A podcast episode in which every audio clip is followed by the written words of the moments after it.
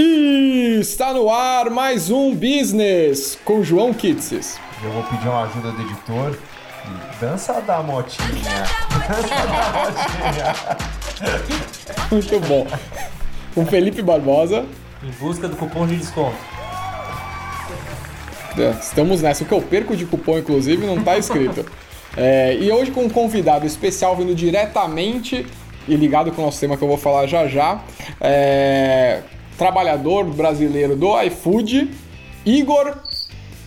Fala aí você, seu sobrenome, cara. Eu sou o Igor Pinteriti, eu trabalho no iFood. Muito bom. E eu, do Pinterest também. e eu, Bruno Piton. É, o tema hoje, como vocês podem imaginar e como já leram no card do, do episódio, vamos falar sobre o iFood e o mercado de deliveries. Bom, mas antes de começar a pauta, uns recadinhos para os nossos ouvintes. Então, primeiro, você que gosta do nosso trabalho, gosta de ouvir podcast, gosta de ouvir o business, vai lá é, no iTunes, dá cinco estrelas, compartilhe com seus amigos, com a sua rede, comenta, especialmente vai no, no, no Instagram, Business Podcast, lá a gente vê mais, a gente responde para vocês e se tiver alguma indicação legal, tal, a gente traz aqui pro programa. Então comenta lá no arroba Business Podcast no Instagram. É, afinal, vocês não estão pagando nada, né, para ouvir, então não custa dar uma Ainda, ajuda. né? Ainda. Ainda, ainda. O único que ganha dinheiro aqui é o editor mesmo.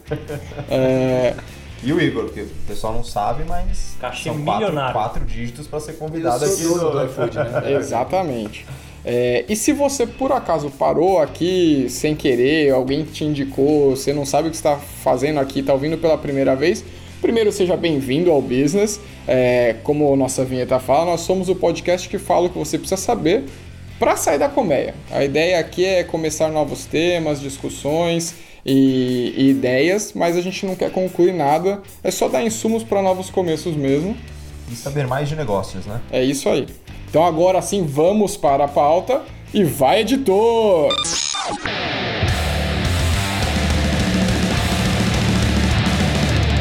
Business! Business!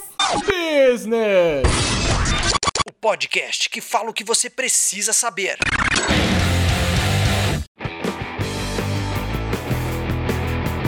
Então, como sempre, para nós começarmos o, o tema, vamos primeiro saber o que é o tema, né? Então vamos começar com o que é marketplace, como que, que, que rola os negócios nesse universo aí. É tipo a, a abinha antes do livro, né? É, exatamente. Uma prefácio, É né? sempre o prefácio ali pra você lá, Isso aqui entender. é a orelhinha A ali, orelhinha, sabe? é, a orelhinha. É, bom, pelo menos na minha visão, o marketplace, basicamente, ele é, ele é um canal de venda é, para quem não teria condições de, de ter um alcance muito grande. Então, significa o quê? Eu tenho uma tecnologia, eu tenho é, escala e eu anuncio os seus produtos no meu marketplace. Então, vamos pegar um exemplo fácil. É, submarino o, o vendedor de um produto artesanal. O cara fabrica miçanga. Ele, para ele vender na Paulista, ele tem uma receita TAM, X, só que ele quer vender nível Brasil inteiro. Ele não tem como divulgar no Brasil inteiro, abrir loja no Brasil inteiro. Ele se cadastra no Submarino da Vida, por exemplo, ou no Mercado Livre, e ele vende através do Mercado Livre. O Mercado Livre é o marketplace, então ele conecta o vendedor com o comprador. Acho que é basicamente isso, e ele fica com um pedaço desse dinheiro que trafega do comprador para o vendedor. Ele é tipo um supermercado. Tipo um shopping. Não, ele é tipo um mais. shopping. É. Tipo É, um ele shopping. é tipo um Boa, shopping. Boa. Só que ele fica com um pedaço desse, desse faturamento e ele entrega algumas coisas, tanto para o consumidor quanto para o é, pro lojista ali, para o cara que está revendendo as coisas. É isso, Igor? Ou mais ou menos? É isso. é, Acho que complementando, acho que o João falou, falou bem, é bem isso mesmo o marketplace. Mas é, basicamente o marketplace é ele lida com dois agentes básicos da economia, que é oferta e demanda. Então, basicamente o que o marketplace faz é conectar a oferta à demanda, seja ela qual for. É, ele causa esse encontro. Então ele vai buscar a demanda, aliás, ele vai buscar a oferta antes, né? ele tem as parcerias, tem os fornecedores e tal, e depois ele vai buscar a demanda para manter aquela oferta ativa e vendendo e beneficiando é, esse lado do, do público, né? do público da oferta, que é o parceiro do cara, o fornecedor, as marcas que querem vender lá. É, mas aí, da onde vocês acham que surgiu o marketplace, né? Essa é uma, uma questão interessante, porque por que, que as pessoas precisam do marketplace? Surgiu no shopping. usando o mesmo exemplo, né? Não, imagina como você falou, usando o seu exemplo, é...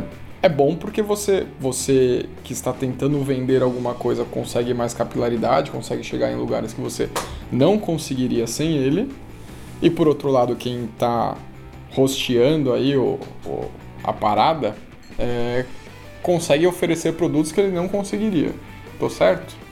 É por aí, é por aí. Eu acho que, bom, a capilaridade, então o aumento da oferta de um lado, né, como o Igor falou, então cada vez mais fácil você se pegar isso, cada vez mais fácil que eu digo, sei lá, é, nos últimos 20, 30 anos. Então é mais fácil abrir um restaurante, a gente tem mais acesso à tecnologia de fora, forno, cozinha, enfim, metodologias, tudo mais, então é relativamente mais fácil você ter uma oferta diferenciada que não pertence a uma grande rede como o McDonald's e essas grandes redes.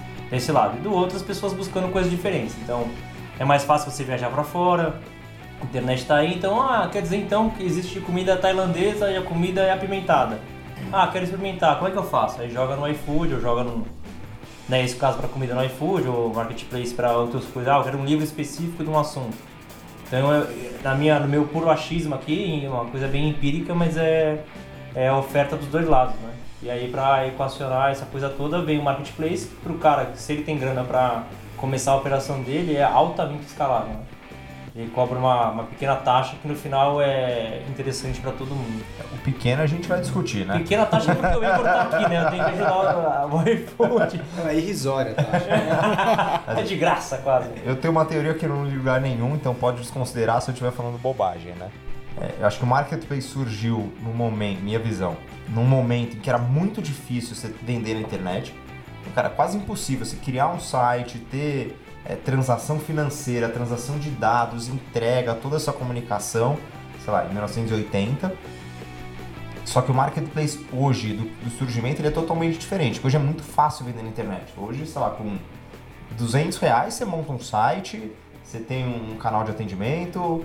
Então, ele é fácil, até, até porque eu já tive um e-commerce antes. É, dores de qualquer pessoa que tem um e-commerce.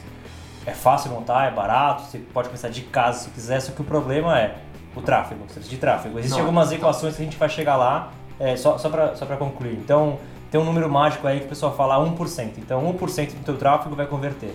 Então, você tem 100 pessoas no teu site, uma pessoa vai comprar e assim por diante. E, e só para só pra concluir o raciocínio, é, você não consegue o tráfego orgânico do zero. Então você começar a impulsionar e tudo mais, e às vezes é muito mais barato você estar no marketplace que já tem é a tal do, a comparação do shopping que eu acho muito válida, né? Tem pessoas que naturalmente procuram os produtos naquela no shopping ou no caso do marketplace. Então, mas era, era justamente isso que eu ia falar. Então, acho que a primeira fase era, cara, é impossível vender na internet, eu não tenho servidor, eu tenho que montar um, montar um site há 15 anos atrás, custava uma fortuna. Então, aí vem para uma segunda fase, que é, acho que é justamente essa que você está falando, de trazer valor, trazer é, conversão, facilitar a vida do, do vendedor. E agora, eu, na minha visão, a gente está enfrentando uma terceira fase que poucos marketplaces no mundo estão prontos para isso, que é realmente usar esse data science para vender realmente mais do que os outros marketplaces, né? Então antes era, beleza, eu vou estar no marketplace para vender mais. Agora é qual marketplace eu vou estar para vender mais? E aí os marketplaces estão concorrendo e cada vez crescendo mais e cada vez tendo mais é, business intelligence. E agora acho que a gente está numa terceira fase em que tem muita concorrência de marketplace. E aí são os marketplaces tentando se diferenciar. E aí, por que, que eu te- quero estar no marketplace X e não no Y, sendo que eles são concorrentes? E aí é quem vende mais, quem tem mais business intelligence, quem tem mais é, tecnologia para se aprimorar, quem tem mais suporte, quem entrega mais coisas para o vendedor. Então, é, Quem entrega mais, no final das contas, quem entrega mais benefícios para quem está ali vendendo, né? é, é, eu acho que é isso. De novo, minha visão aqui não li em lugar faz nenhum. sentido, faz sentido. É, eu acho que, eu concordo com a sua visão, eu acho que o marketplace nasceu, na verdade, no mundo físico, né? E aí, a gente fez a piada do shopping, mas é verdade, né? É, o mundo físico nasceu o marketplace, e quando viram que dava para ter muito mais loja é, espalhada pelo Brasil ou pelo mundo inteiro, dentro de um único link e com muito mais usuário comprando dali, ou seja, um shopping infinito, é, descobriram esse mundo novo do marketplace digital. Então, é, claro que o marketplace nasceu de fato no mundo físico, só que a oportunidade do mundo digital é muito maior.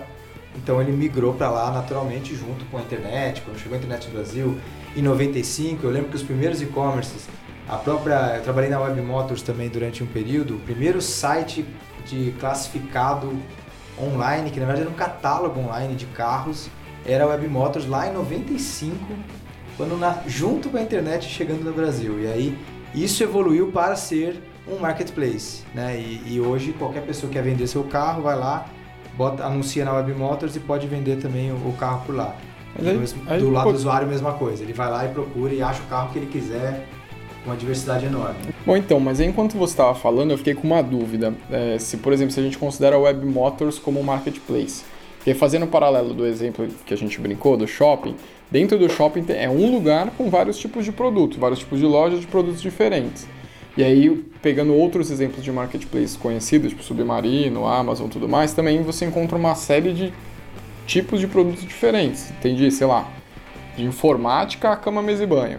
A Web Motors não. A Web Motors é só carro ou moto, né? A Web Motors é sim um marketplace, porque ela é como se fosse um shopping, só com um alto Auto moto ou auto shopping. shopping exato. Então, é, lá tem sim de tudo, todas as lojas, todas as marcas, todas as regiões, ela cobre o país inteiro com diferentes possibilidades de preço e tudo mais. Então, é um marketplace limitado a um segmento específico que é o de compra e venda de carro e compra e venda de moto.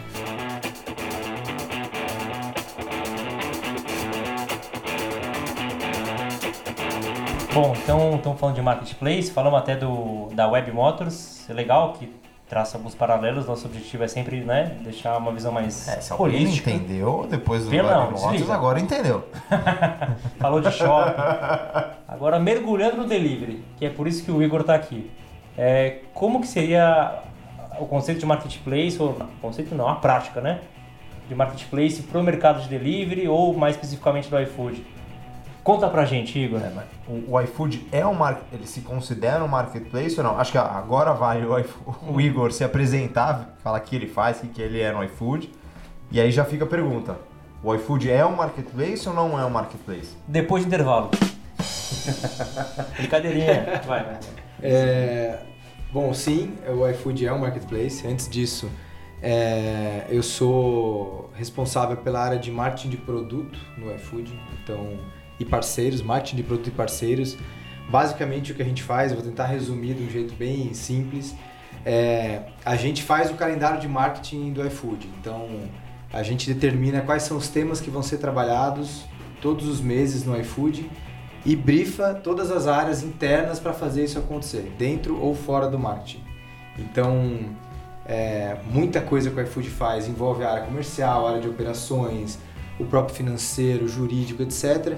E o calendário em mãos a gente vai lá e brifa todas as áreas para fazer acontecer. E claro, o próprio marketing, as outras áreas do marketing. Então eu sou gerente de uma das áreas do marketing e tem os gerentes especialistas das outras áreas. Então tem gerente de CRM, gerente de mídia, gerente de publicidade, gerente de trade, gerente de criação e assim por diante.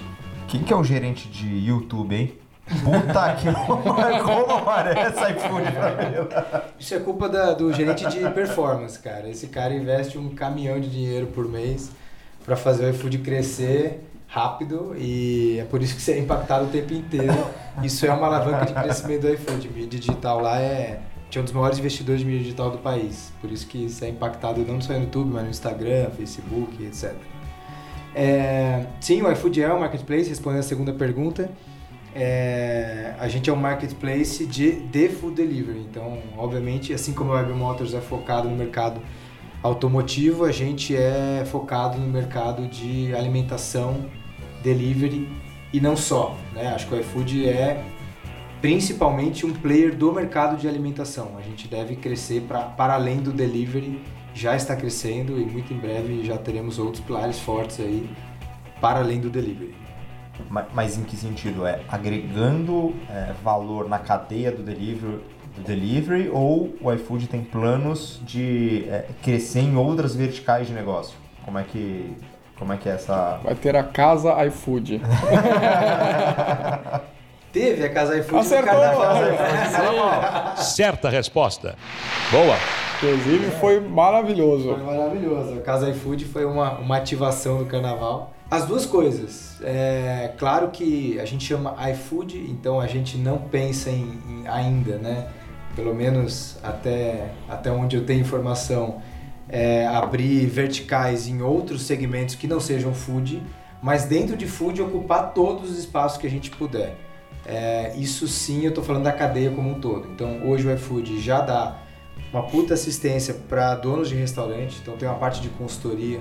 Tem um B2B online, é, que também é um marketplace, é, focado em insumo para restaurante. Então, se você digitar aí no Google iFood Shop, é uma plataforma voltada para restaurantes que ele pode comprar com desconto, insumo, sacola, bag, jaqueta de motoboy, etc. Por quê? Porque o iFood compra em escala e o cara não. O cara sozinho, quando eu tô falando da, da padaria da, da esquina, a pastelaria, o cara mais simples, esse cara não tem barganha nenhuma. Mas quando a gente bota ele dentro de uma cadeia, dentro de uma rede que o iFood tem, a gente negocia é, é, por esse cara a um valor muito menor. Eu consigo dar acesso para ele a um preço muito mais baixo desse tipo de insumo. Mas a ideia aí é melhorar o relacionamento com a sua ponta final, né? Não é lucrar com venda de, sei lá, de moletom, de qualquer coisa do tipo. Ma- é as duas coisas, mas é, como eu dou, como eu consigo criar uma condição melhor para o parceiro, eu melhoro também na outra ponta para o usuário. Então eu deixo de é, o parceiro quando ele tem um menor custo operacional, ele de alguma forma consegue repassar isso melhor para o usuário também e eu aumento a minha penetração no mercado, considerando que o iFood é sim uma marca de mass market, né? A gente tem que penetrar no mercado classe C, etc. Só uma curiosidade, quando você fala dos insumos, a gente está falando de guardanapo, bag e tudo mais, a parte de comida perecível não, ou também. Sim, as duas coisas. Tudo. Tudo. Então, Legal. o cara quer comprar queijo, presunto, é, pimenta, ketchup, ele compra tudo lá no O cara é um restaurante. restaurante. É. Só E aí- B2B. Só B2B porque isso é um, um atacado, é um marketplace é, que coloca os distribuidores de insumo direto em contato com o restaurante. Então, Ah, o iFood só faz o meio de campo. o iFood só parte. faz o meio de campo. O Não iFood cobra. é um não sei se você pode abrir isso, mas é um custo mais baixo, você não pode falar essa parte mais Não, financeira. é um custo mais baixo. Aliás, é a A única rentabilidade vantagem- mais baixa, desculpa, do iFood. Como, assim, claro, você falou custo operacional mais baixo, reflete para o cliente, fideliza o restaurante e tal, mas apenas do lado financeiro. Pro iFood é uma coisa mais estratégica ou dá um retorno legal? O que você puder falar. Dá um retorno, mas não é o foco do negócio. O core do iFood Ah, é e sempre foi, e provavelmente sempre vai ser o B2C. Mas o B2B é um baita de um suporte, é algo que viabiliza melhor o negócio, justamente por causa do que eu falei. Se a gente consegue reduzir o custo do, do, do restaurante, esse cara, ele sobrevive mais tempo, que é uma coisa difícil no Brasil, porque o empreendedorismo é, é complexo, por tudo que a gente sabe, ainda mais no, no segmento de alimentação, é, que tem muita oferta local, né? todo mundo tem perto de casa alguma coisa, etc. É, o cara, para desenvolver o negócio dele, ele tem que cumprir uma série de coisas ali, superar uma série de barreiras. O iFood tenta ajudar esse cara a superar essas barreiras e a alavancar o empreendedorismo também. Aí, fazendo um paralelo com o que a gente falou no, no começo, quando surgem um monte de marketplaces, o vendedor quer estar onde você tem mais benefício, né? Então acho que trabalhando um pouco isso também. É. E a lógica do marketplace é sempre essa: ter escala e ter o menor custo que o fornecedor ou o cliente dele, mas o cliente B2B teria, né? Então um exemplo é taxa de processamento de cartão de crédito. Se eu hoje tiver uma padaria, for comprar, for contratar ou qualquer é, adquirente para transacionar cartão de crédito, eu vou pagar X.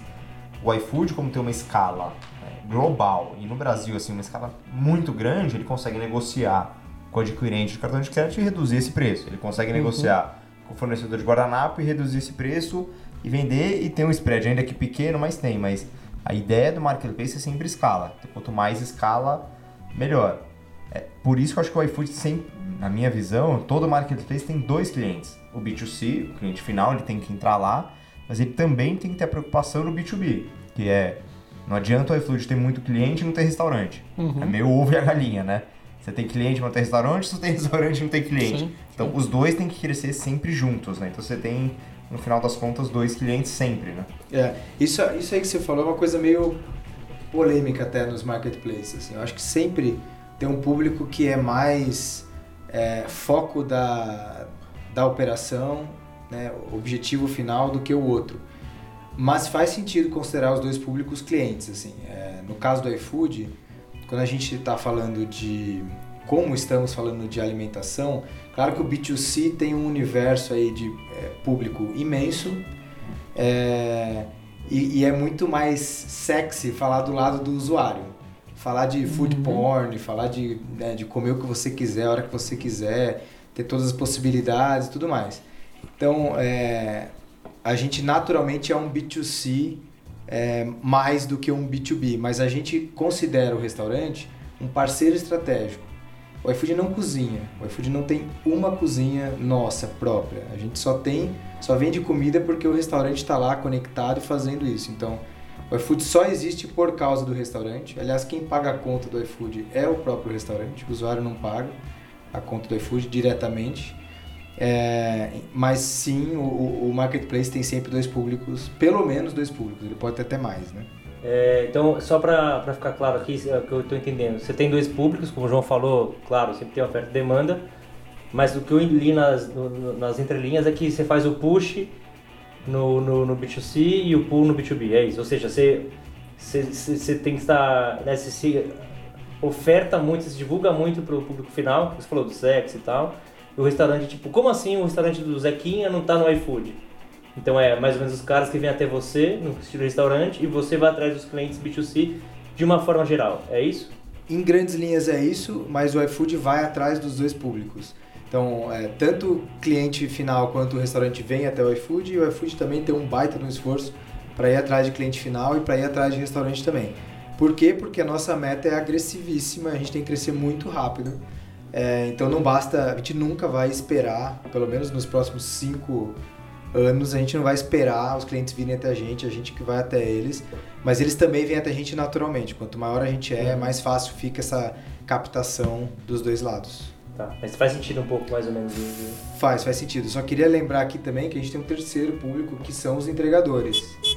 É, e que são tão importantes quanto os outros dois. Então, como a gente é, o nosso core business é um é o delivery, é, a gente está pensando em outros canais aí que não são o delivery, mas o delivery é o core, é da onde a gente surgiu e tal.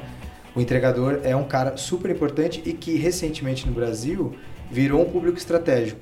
Nunca foi, né? Assim, sendo uhum. bem franco e sincero, o motoboy sempre foi desprezado e, uhum.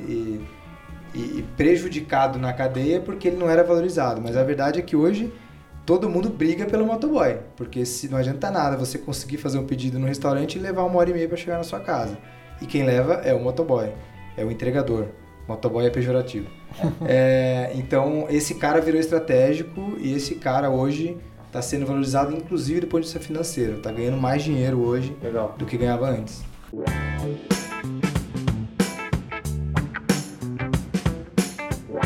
Bom, então, achei até curioso essa história dos motoboys e tal que você falou, mas aí eu queria te perguntar, Igor, é como que de verdade o iFood ganha dinheiro? Porque assim, do lado do consumidor, a gente meio que sabe como funciona. Eu peço lá e chega na minha casa, mas como é que funciona essa a trajetória, a jornada do, do pedido até a chegada do restaurante, como volta, quais são os gargalos, onde que as coisas podem complicar ou não e da onde vem a grana do iFood? Fácil a pergunta, né? Eu não tô aqui para facilitar para ninguém. Resume aí o negócio todo em dois minutos. É isso. Então, beleza, vou falar sete anos em dois minutos aqui. Vou falar a jornada superficial e depois o que está por trás. Assim. Boa. Quando você, se você é um usuário, descobre que existe o iFood, vai lá, é, tá com fome, e você, em geral, as pessoas têm três vezes ao dia, pelo menos, fome. São três, três o iFood tem 90 90 possibilidades de receber um pedido seu no mês. Café da manhã, almoço e jantar todo dia. Café da manhã, cara? De cada pessoa. Claro, café da manhã inclusive. É... Eu nunca pensei em pedir um iFood no café da manhã. Pois é. Em breve você vai poder, já pode fazer isso, em breve você vai poder fazer isso com agendamento, inclusive. Agendar num dia pra você receber no dia seguinte. Acordar manhã. com o pão na chapa na porta? é isso? Exatamente. Cheirinho de pão na chapa na porta. Então, quando o usuário entra, ele tem as possibilidades lá de culinárias, ofertas e tudo mais. Quando ele faz o pedido, esse pedido é, é direcionado para o restaurante, então o restaurante recebe em tempo real o pedido. É, o restaurante tem do lado dele um gestor de pedidos, que é um basicamente um sisteminha que ele tem, onde ele recebe os pedidos com todo o detalhamento do que é o pedido, com as observações, restrições, que o usuário às vezes não quer com cebola, não quer com picles, não quer com sei lá o que, customiza o pedido dele. Quando o restaurante recebe, ele já recebe com o endereço, quem é o usuário, se é a primeira vez que o usuário pede ou não, para ele saber também o status do usuário no restaurante dele. Ele prepara o pedido e aí a a logística pode ser feita de duas formas, ou ele tem um serviço contratado no iFood de logística, que a gente chama de full service, então ele pode contratar o serviço de logística no iFood também e pagar um, um- um outro, uma outra comissão. Ou ele pode ser meramente marketplace, não pagar a logística e ele mesmo faz a logística. Então ele tem os motoboys próprios dele, ou ele tem um operador logístico que ele contrata e que recontrata né, motoboys para fazer a entrega. Então quando esse pedido chega no restaurante, ele prepara, tem o tempo de preparo, ele entrega no, no, entregador, o entregador pega esse pedido e vai levar até a casa do usuário. Chegando na casa do usuário, o usuário pode já ter feito o pagamento online, que é mais prático, mais fácil, que é a tendência no Brasil e no mundo. É, no mundo e no Brasil, invertendo aí, mas a, a ordem é essa. É, e ou ele pode pagar na hora ou até pagar em dinheiro. Aliás, é o único player do Brasil que aceita todo tipo de pagamento iFood. Os outros não, não aceitam todos. Isso é bom, é um diferencial pra gente. Tem gente que quer de fato pagar em dinheiro, pode pagar ali na hora, com troco e tudo mais. Aceita Bitcoin não? Bitcoin, eu acho que só barras de ouro. Eu acho que Bitcoin ainda Tem troco? Cara, você fala, tipo, ó, eu quero troco Tem. pra 25, igual pizza antigamente. tem troco. Você pode E o colocar. cara já vai lá com o troco. Sim, Legal, se você sabia. quer pagar em dinheiro, o cara já tem que ir preparadinho. Vai com uma pochetezinha lá que agora voltou na Voltou, moda. tá na moda. A moda, tá na moda. Mas sim, é isso que acontece. Agora, o que está por trás de tudo isso é muito maior. Então, obviamente, até para o usuário conseguir é, chegar até o app é uma, é uma coisa. Como é que ele chegou até o app? E a outra é, assim que ele chega no app, a gente precisa converter o cara. Para converter o usuário, precisa ter um puta produto, um aplicativo que funciona direito, que tem um user experience bem feito. Isso é um caminhão de dinheiro, né? Uhum. Você investir em tecnologia de fato e melhorar o seu produto e tal. E você precisa ter oferta. E a oferta quem, quem faz é o restaurante. Então precisa ter variedade lá dentro, precisa ter quantidade de restaurante. E aliás, esse é o grande diferencial do iFood, né? Assim, você pode gostar mais de um app ou de outro e tal, mas de longe o iFood tem uma, uma quantidade e variedade de restaurantes infinitamente maior do que qualquer outro player. Isso é uma barreira de entrada, porque leva tempo para você captar restaurante, botar oferta na, é, no aplicativo em quantidades cavalares aí, que é o que a gente tem. Tá, e de modelo de negócio, eu não sei o quanto que você consegue falar pra gente, é a taxa de entrega, por exemplo.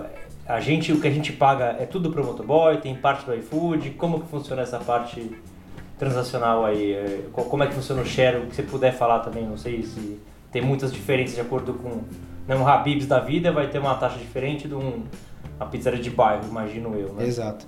Não, isso funciona, é diferente para cada restaurante se a logística for própria do restaurante. Então, cada cara vai ter a sua operação, o seu custo logístico, depende de quantos motoboys ele tem, quantos pedidos ele faz por mês, é, depende de uma, se ele tem alguma inteligência aplicada à logística dele ou não. Claro que se a gente pegar a realidade de um entregador, de um, desculpa, de um restaurante de bairro, esse cara não vai ter inteligência aplicada à logística dele. Ele vai dar o endereço na mão do motoboy, ele vai botar um pedido por bag e mandar o cara entregar e boa.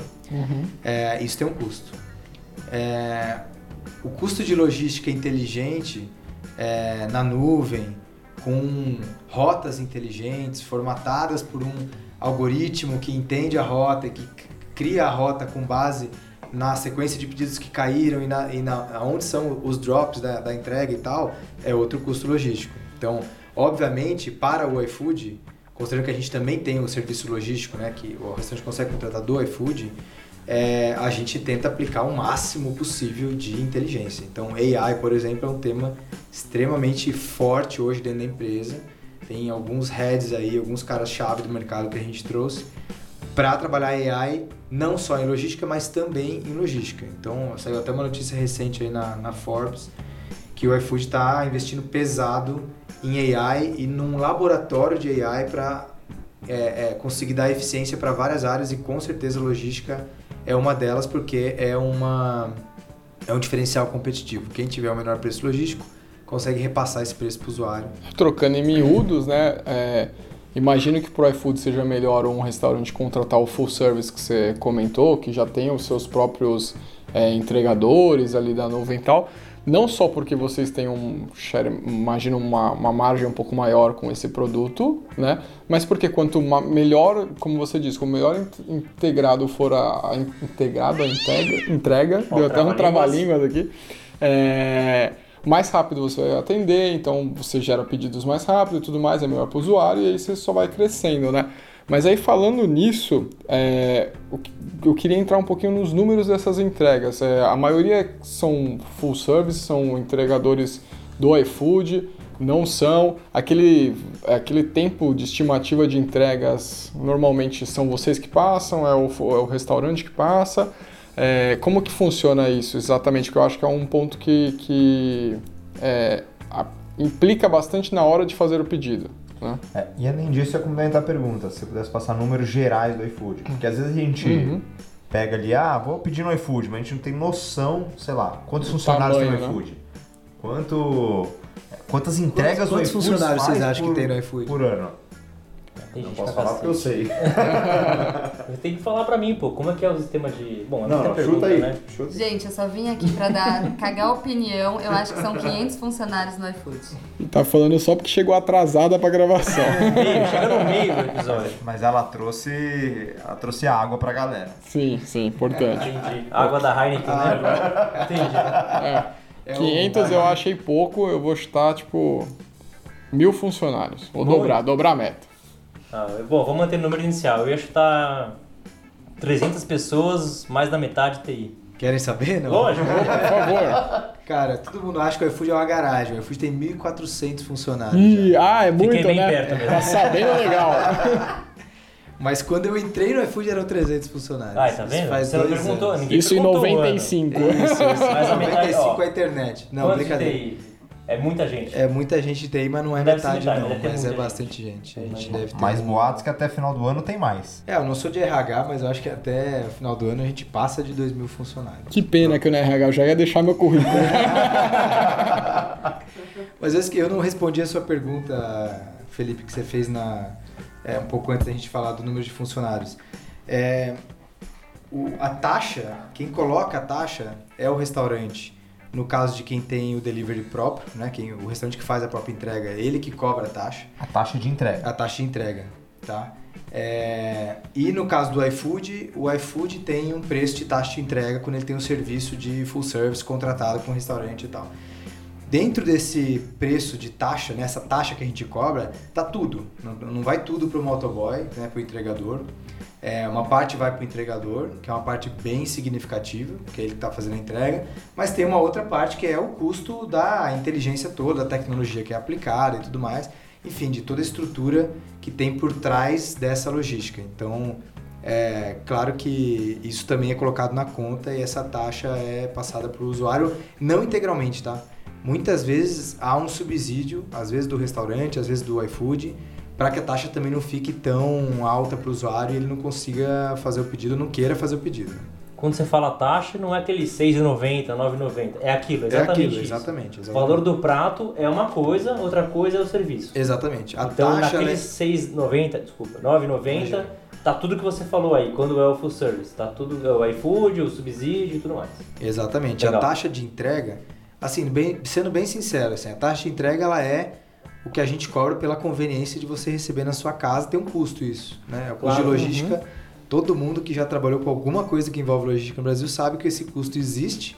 Ele, ele, alguém tem que bancar isso. é, e o usuário não quer bancar, né?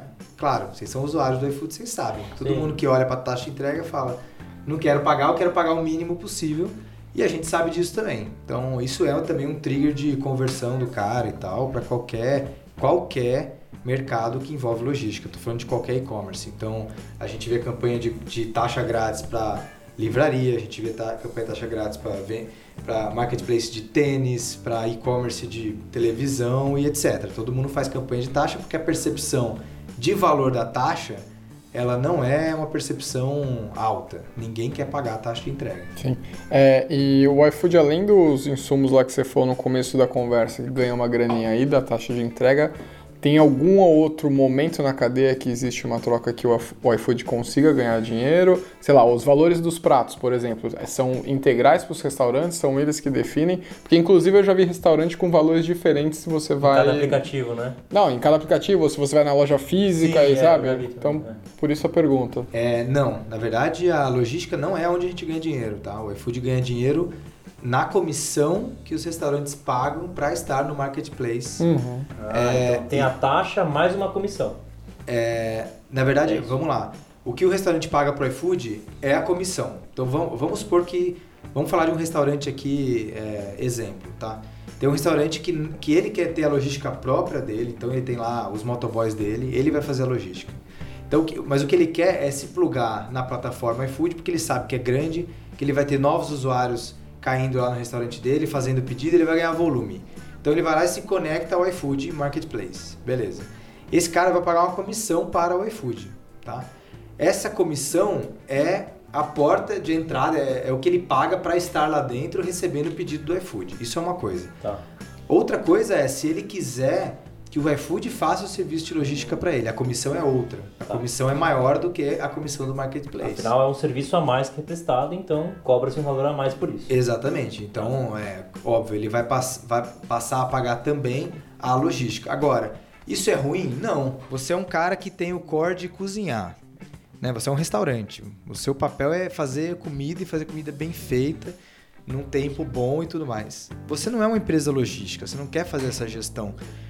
O restaurante também não, não se sente tão confortável em fazer a gestão. Sim, imagina, vai ser bem difícil. né? Exato, é difícil. E é, uma, e é mão de obra também é, é complicada, ela é super rotativa. Então você treina o entregador, aí ele sai, aí entra outro e tal. Então não é um negócio fácil de fazer. Essa gestão o iFood faz pelo restaurante se ele quiser pagar a Tá, taxa do legal. full service.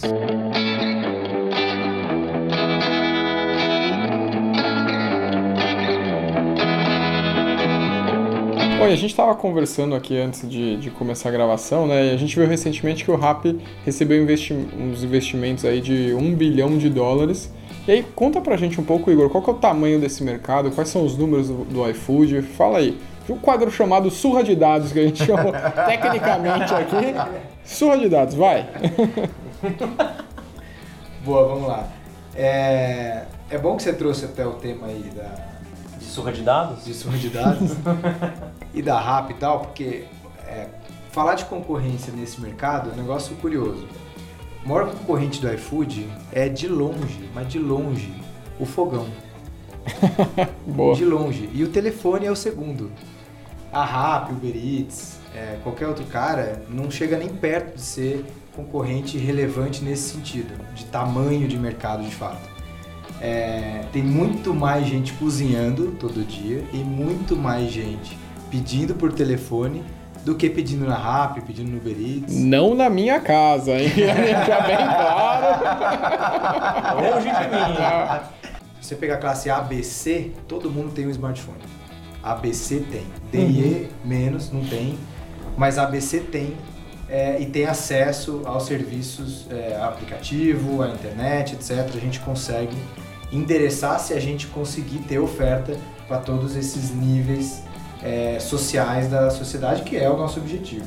Então, estamos falando aí de 160 milhões de pessoas. Dessas, vamos fazer uma conta grosseira de que metade dessas pessoas peçam delivery, seja ele qual for, como for.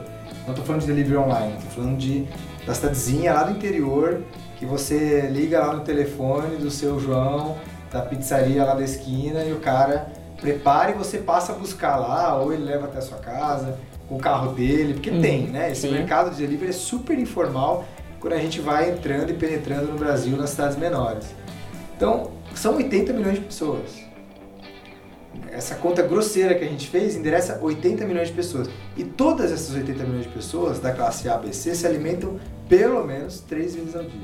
A gente está falando de 240 milhões de pedidos potenciais nesse mercado, certo?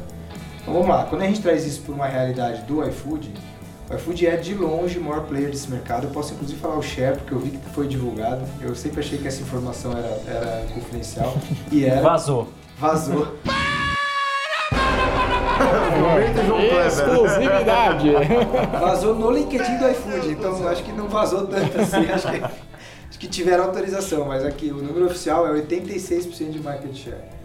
Isso significa que do mercado que já está endereçado de delivery online, o iFood tem 86% desse mercado. Então não faz sentido a gente falar de concorrência num mercado que, que o maior player faz 17,4 milhões de pedidos e o mercado potencial é desses 240, 250 milhões de pedidos.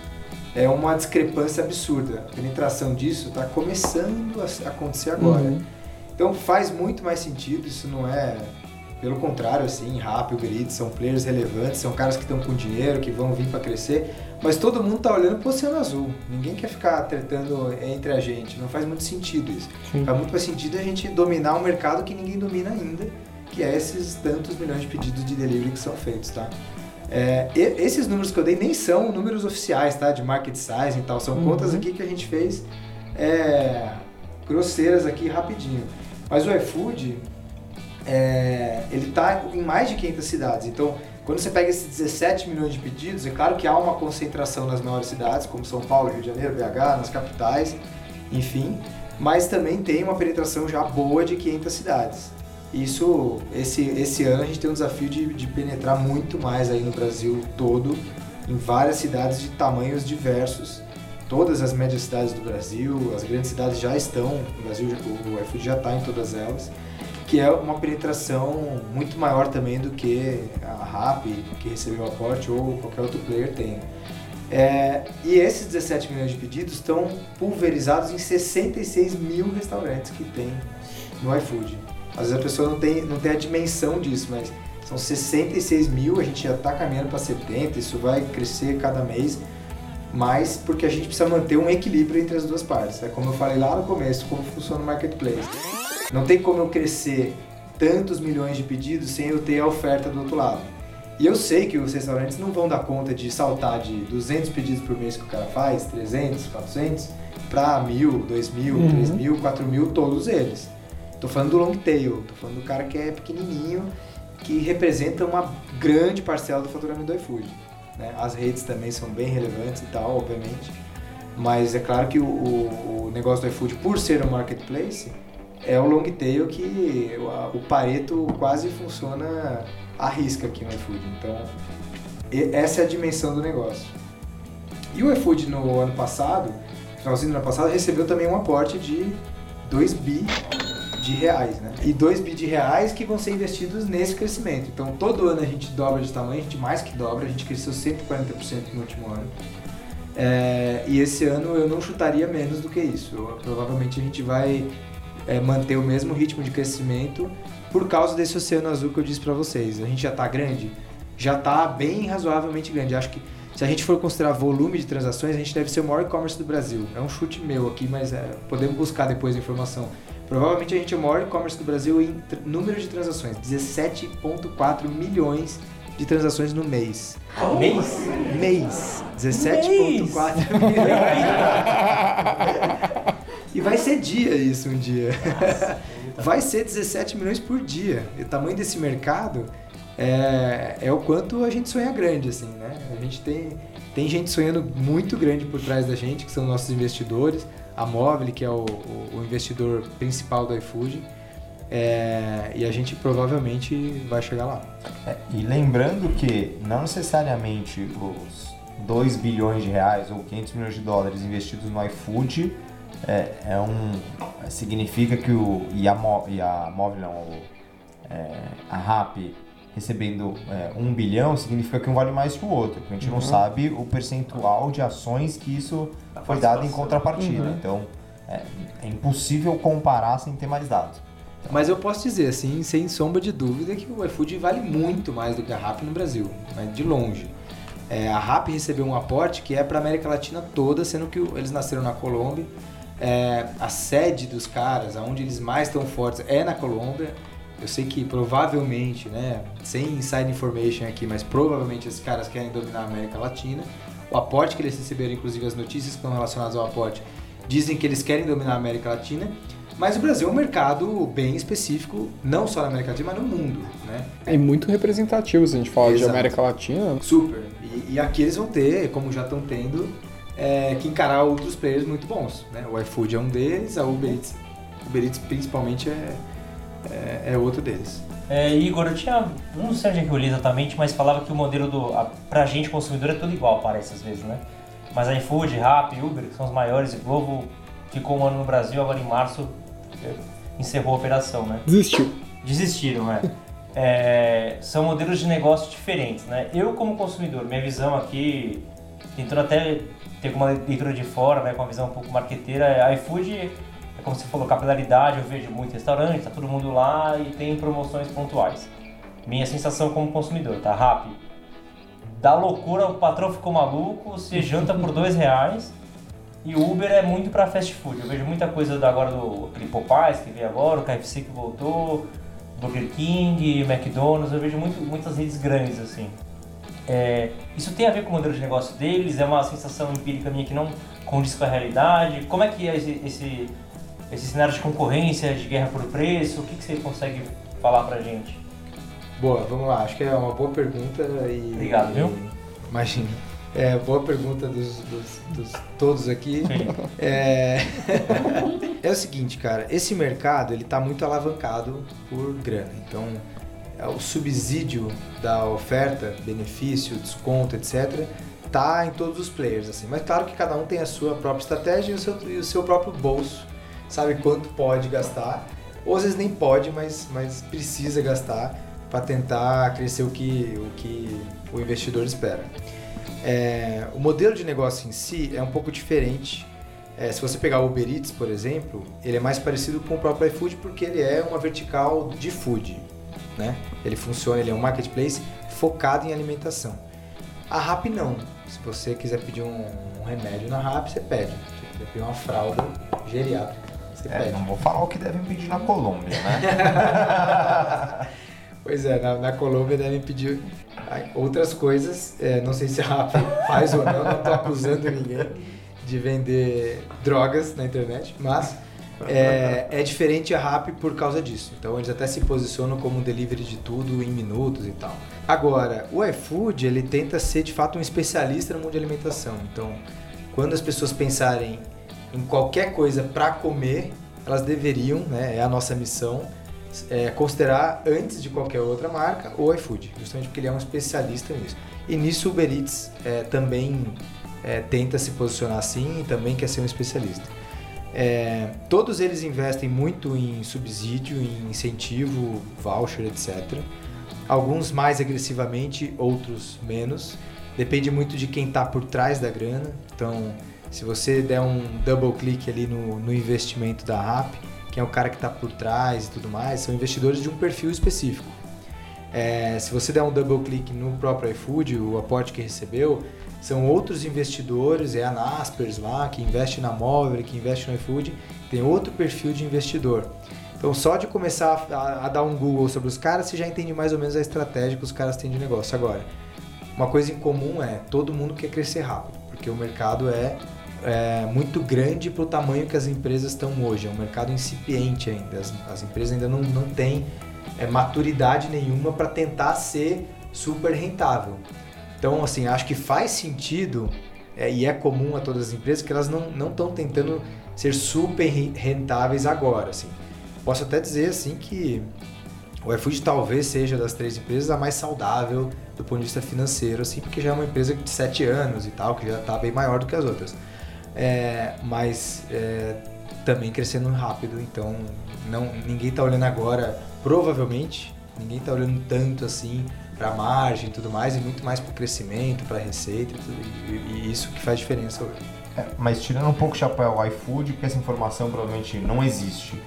é, você acha que é, a consolidação financeira ou realmente trazer o, é, o retorno versus investimento só vem com basicamente um monopólio de quase todo o mercado ou não? Ou seja, essa é uma guerra, somente um vai vencer?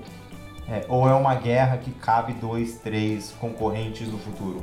O que, que você acha? Assim, o que eu acho é que o mercado é gigantesco. Então, é, sendo bem realista, eu não acho que um player vai dominar o mercado inteiro. É um mercado muito grande para isso acontecer, não é um nicho. É, tá longe de ser um nicho e cada vez mais vai ser um mercado massivo.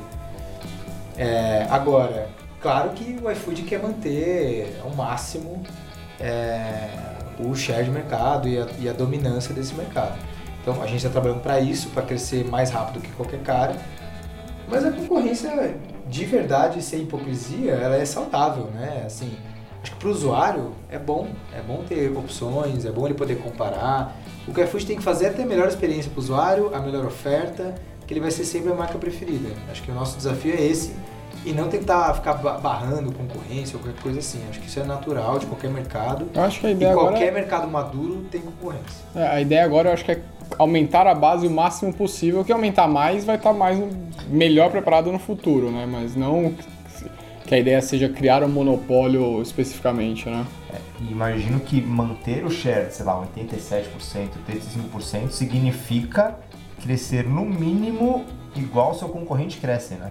Porque se ele crescer 10 e você crescer 5, significa que ele tá. ou, ele- o mercado pode estar aumentando, mas tem uma grande probabilidade de estar roubando um pedacinho do seu share. Então é grande dificuldade em crescer sempre o mínimo igual ao seu concorrente, né? Então deve ser uma guerra hoje, uma briga é, interessante de acompanhar, né? Sim.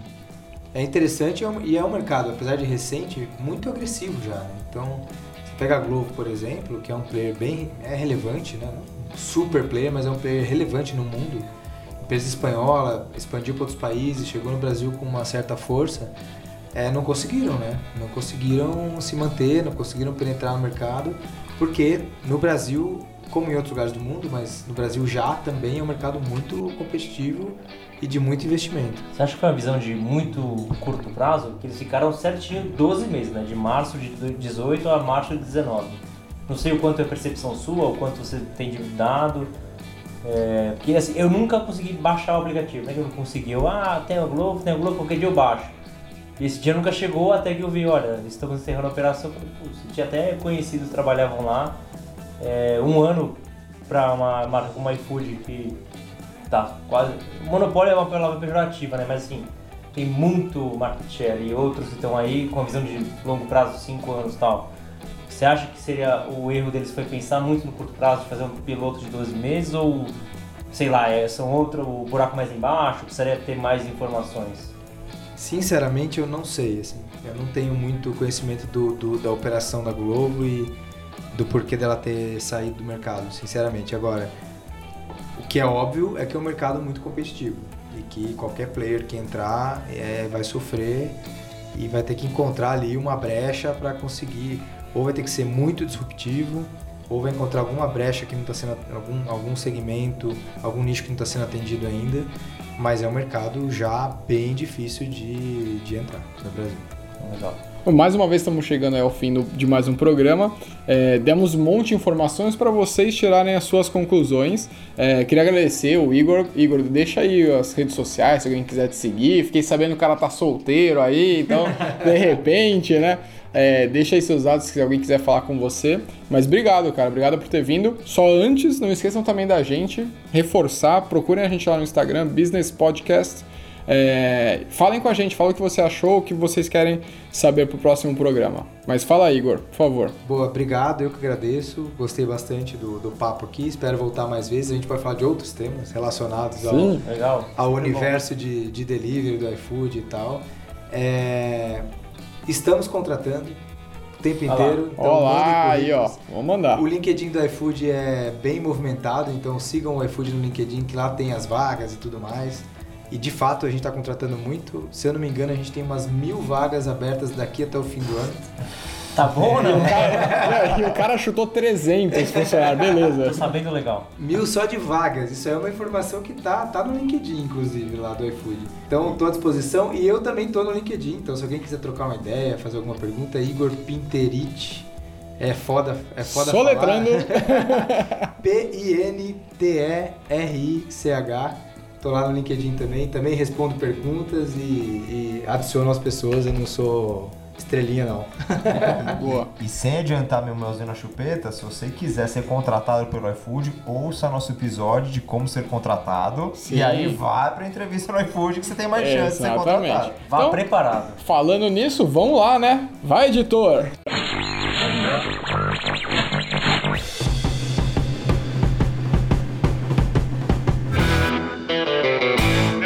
Chupeta.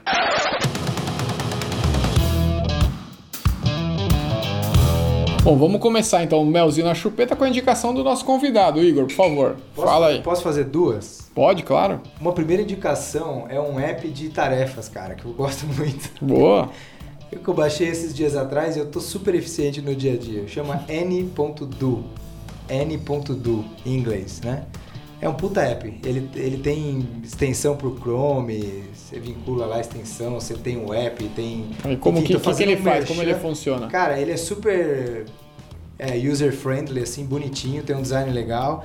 Você consegue falar todas as tarefas para hoje, para amanhã, para próxima semana e para algum dia da sua vida. Você coloca notificação para todas, você não esquece de nada. Dá para você gravar em voz, dá para você escrever em texto. Todo dia de manhã ele te diz: você tem 12 tarefas hoje, ele abre as 12 tarefas e você diz se você vai passar para o dia seguinte, se você vai fazer naquele dia, qual horário, etc. Isso ia me Super gerar uma eficiente. ansiedade impressionante. né? Pelo contrário, ele tira a minha ansiedade. É, é porque como tá lá, eu não fico tendo que guardar tudo na cabeça, Boa. que é uma mania ruim que eu tinha. E a minha equipe tá maluca, porque eu cobro Nossa, tudo em tempo real. Agora eles estão fodidos na minha mão. Mas só pra complementar, eu uso um concorrente, eu vou testar o N. N.do. Cara, é impressionante como melhora a sua vida. Você não esquece mais conta, você não esquece mais. Você não esquece mais nada, porque tá lá. Você bota a cada um ano, tá lá, cada um ano. Exatamente. Impressionante, cara, é muito bom. E a minha segunda indicação aqui é um filme, que é um filme que eu adoro, chama Been There em inglês. Ele em português chama Muito Além do Jardim. É um clássico com Peter Sellers. Quem tem aí mais de 40 anos vai saber quem é o Peter Sellers. Fez Bigodeira, né? Bigodeira, o cara que fez Pantera Cor-de-Rosa e tal. E é um filme bem inteligente e, e sarcástico, assim, que fala de um cara completamente alienado, que vivia dentro do- da casa do patrão dele. É, e ele só conhecia o mundo pela televisão. Olha aí o mito da caverna. Tem, tem, tem uma influência aí. Platão. Grande Platão. Meu parceiro. É, e quando o patrão dele morre, ele vai pro mundo sem saber de porra nenhuma. É, e justamente por ele falar inocentemente da vida, as pessoas acham que ele tá usando metáforas. E na verdade ele tá falando o que ele acha mesmo. Só que as pessoas acham que o tempo inteiro ele tá fazendo metáforas com o jardim. Só que ele era jardineiro na casa do patrão. Sensacional. E é sensacional, porque ele vira é, conselheiro do presidente da República dos Estados Unidos por causa disso, porque ele, ele é tratado como um cara de uma inteligência sutil e metafórica, e na verdade ele só tá falando como ele enxergava o mundo e como ele viu o jardim da casa dele. Eu acho sensacional esse Eu filme. não sei se você sabe, mas a gente tem uma sociedade com a Netflix. A gente sabe. Está na Netflix? Não. Eu não sei dizer se tá no Netflix. Então- Eu tenho ele em Blu-ray, cara. Eu gosto Boa, tanto boa. desse filme que eu tenho ele em Blu-ray. Então procurem aí. Se não tiver, pirateia. Bate uns pontos. Quero falar aí, fica o desafio. O que é um Blu-ray? As pessoas não sabem mais o que é Nem um todo mundo sabe. Eu não vou nem explicar. Faz um, faz um podcast sobre Blu-ray. Então tá, então eu vou dar a minha é, indicação. Depois de muito tempo, eu vou indicar um livro que eu terminei de ler algum tempo atrás, mas como eu sou o cara que indica só besteira, eu vou indicar um livro de fantasia, obviamente, não vou fazer ninguém estudar. Chama Guerra do Velho. O livro é um livro de ficção e basicamente a história é a seguinte: é, é um mundo onde os seres humanos foram para além do planeta Terra, então colonizaram outros planetas e tudo mais. E aí nesse universo, quando as pessoas ficam muito velhas, como, como o planeta Terra está colonizando outros lugares, ele conheceu outras culturas, outros alienígenas e tudo mais, alguns pacíficos e outros não, outros de guerra. E aí, eventualmente, você tem que guerrear para conseguir novas colônias, novos planetas e tudo mais. Então, nesse universo, quem está muito velho vai para uma estação espacial, onde você é modificado geneticamente, e vai para o combate, vai para a luta com as outras raças. Tunado. Hã? O cara vai, tipo, Vai tunado, vai tunado, exatamente. Então, tipo, você tem a opção, ah, você pode ficar aqui na Terra e morrer velho, ou você pode ressignificar sua vida e ir pra outro rolê, entendeu?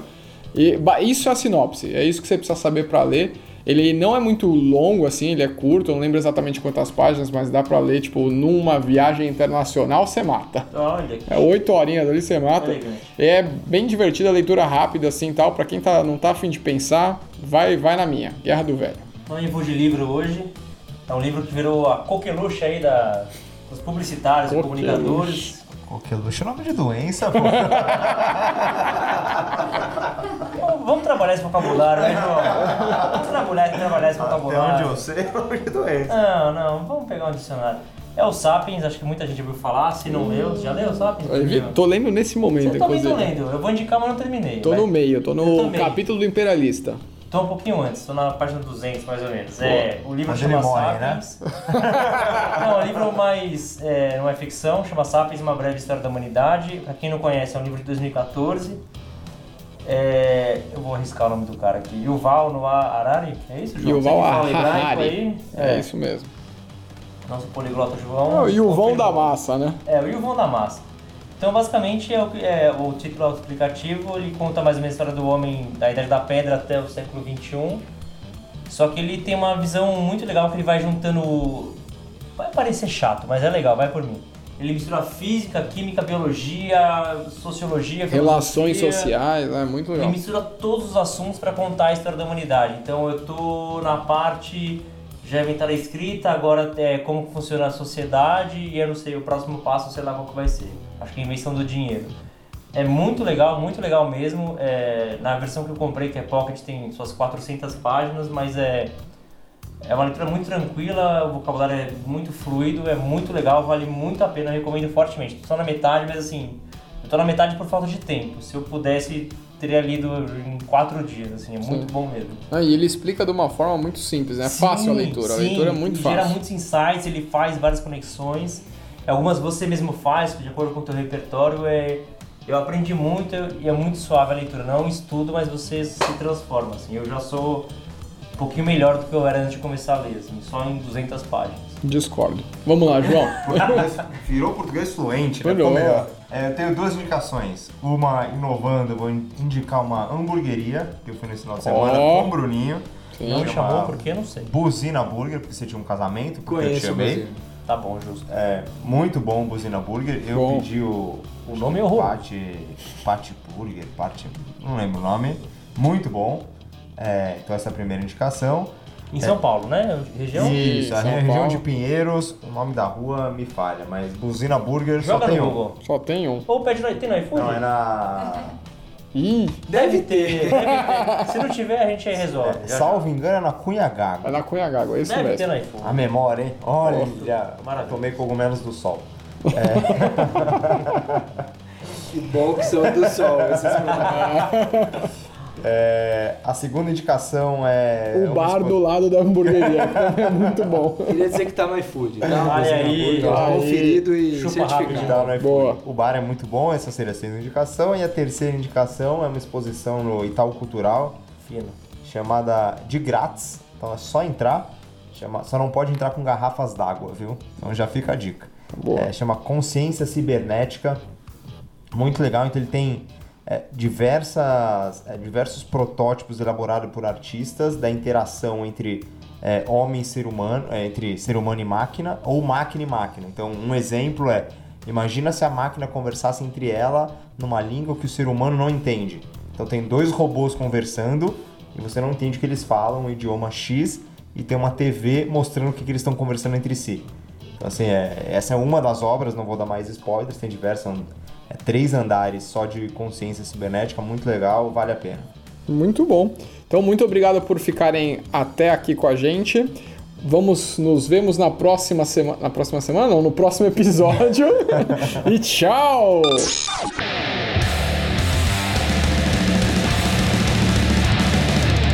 Business! Business! Business! O podcast que fala o que você precisa saber.